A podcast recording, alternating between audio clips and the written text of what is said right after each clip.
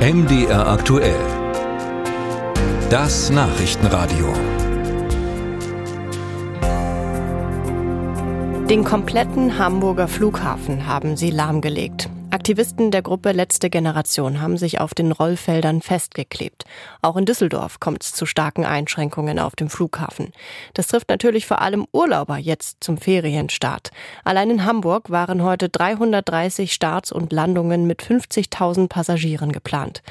Und was passiert jetzt mit den Urlaubern? Darüber habe ich mit Julia Fohmann-Gerber gesprochen. Sie ist Sprecherin vom Bundesverband der deutschen Luftverkehrswirtschaft. Und ich habe sie gefragt, machen wir es mal konkret, der Flieger nach Mallorca kann nicht abheben. Was passiert mit den Urlaubern, die ihr Gepäck vielleicht schon abgegeben haben und am Gate bereitstehen?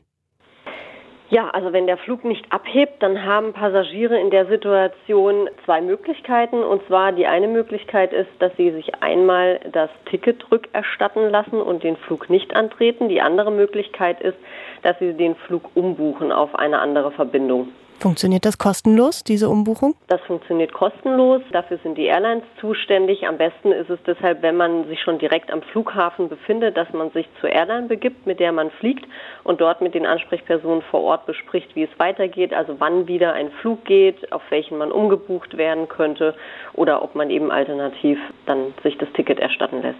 Und können das die Reisegesellschaften jetzt in der Urlaubszeit leisten, dann einfach am nächsten Tag nochmal einen Flieger mehr oder vielleicht sogar mehrere Flieger zusätzlich zur Verfügung zu stellen? Also die Flugpläne der Airlines, die stehen natürlich fest und es werden jetzt keine zusätzlichen Flüge gehen, sondern es wird immer geschaut, auf welchen Flügen noch Platz ist und entsprechend werden dann die Passagiere umgebucht. Das ist aber kein Ausnahmezustand jetzt durch die Aktion der letzten Generation, sondern das ist ein eingeübtes Prozedere, denn es kann ja zum Beispiel auch immer mal wieder zu Unwettern führen, wodurch dann Flüge ausfallen, wo eben auch Passagiere umgebucht werden müssen auf andere Flüge. Insofern ist das ein Prozess, der allen bekannt ist und der eingeübt ist. Ich kann mir gerade noch nicht vorstellen, dass man wirklich 50.000 Passagiere problemlos auf andere Flieger verteilt bekommt. Also wie gesagt, es ist ein eingeübter Prozess und ähm, es sind jetzt auch nicht alle 50.000 Passagiere betroffen, sondern es ging jetzt ja vor allen Dingen um die Morgenstunden an denen eben der Flugbetrieb eingestellt wurde. Da wird jetzt eben heute geschaut bei den Airlines, ähm, auf welche Flüge sie heute umgebucht werden können, gegebenenfalls eben auch nicht heute, sondern dann möglicherweise ein anderer Flug in der Woche. Aber es ist wie gesagt ein Prozess und es steht allen Passagieren zu, auf einen anderen Flug umgebucht zu werden oder sich das Ticket eben erstatten zu lassen. Das betrifft jetzt ja erstmal den Flug vor allem. Wie sieht es denn auch aus, wenn ich jetzt mein Hotel erst einen Tag später antreten, Aufenthalt, habe ich da Anspruch auf Rückerstattung? Also es ist tatsächlich so, dass es sich bei dem Ereignis heute oder beispielsweise auch bei Schlechtwetter um einen außergewöhnlichen Umstand handelt. Da gibt es keinen Anspruch auf Entschädigungen, sondern eben nur auf die Erstattung des Tickets oder eben die Möglichkeit umzubuchen. Wie werden die Fluggesellschaften denn mit diesen Vorfällen jetzt umgehen? Gibt es da schon Signale? Werden die vielleicht gegen die sogenannten Klimakleber auch klagen? Also fest steht, dass das unbefugte Betreten eines gesicherten Flughafenbereichs einen gefährlichen Eingriff in den Luftverkehr darstellt und als solcher auch strafrechtlich zu verfolgen ist.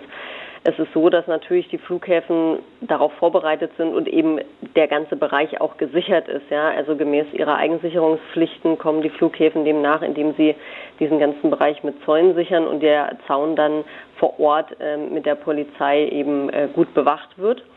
Ähm, zudem gibt es eben im um die Sicherheit im Luftverkehr zu gewährleisten, Alarmketten, die die Polizei, Flughafenbetreiber und die Flugsicherung alarmieren, sobald der Zaun durchdrungen wurde.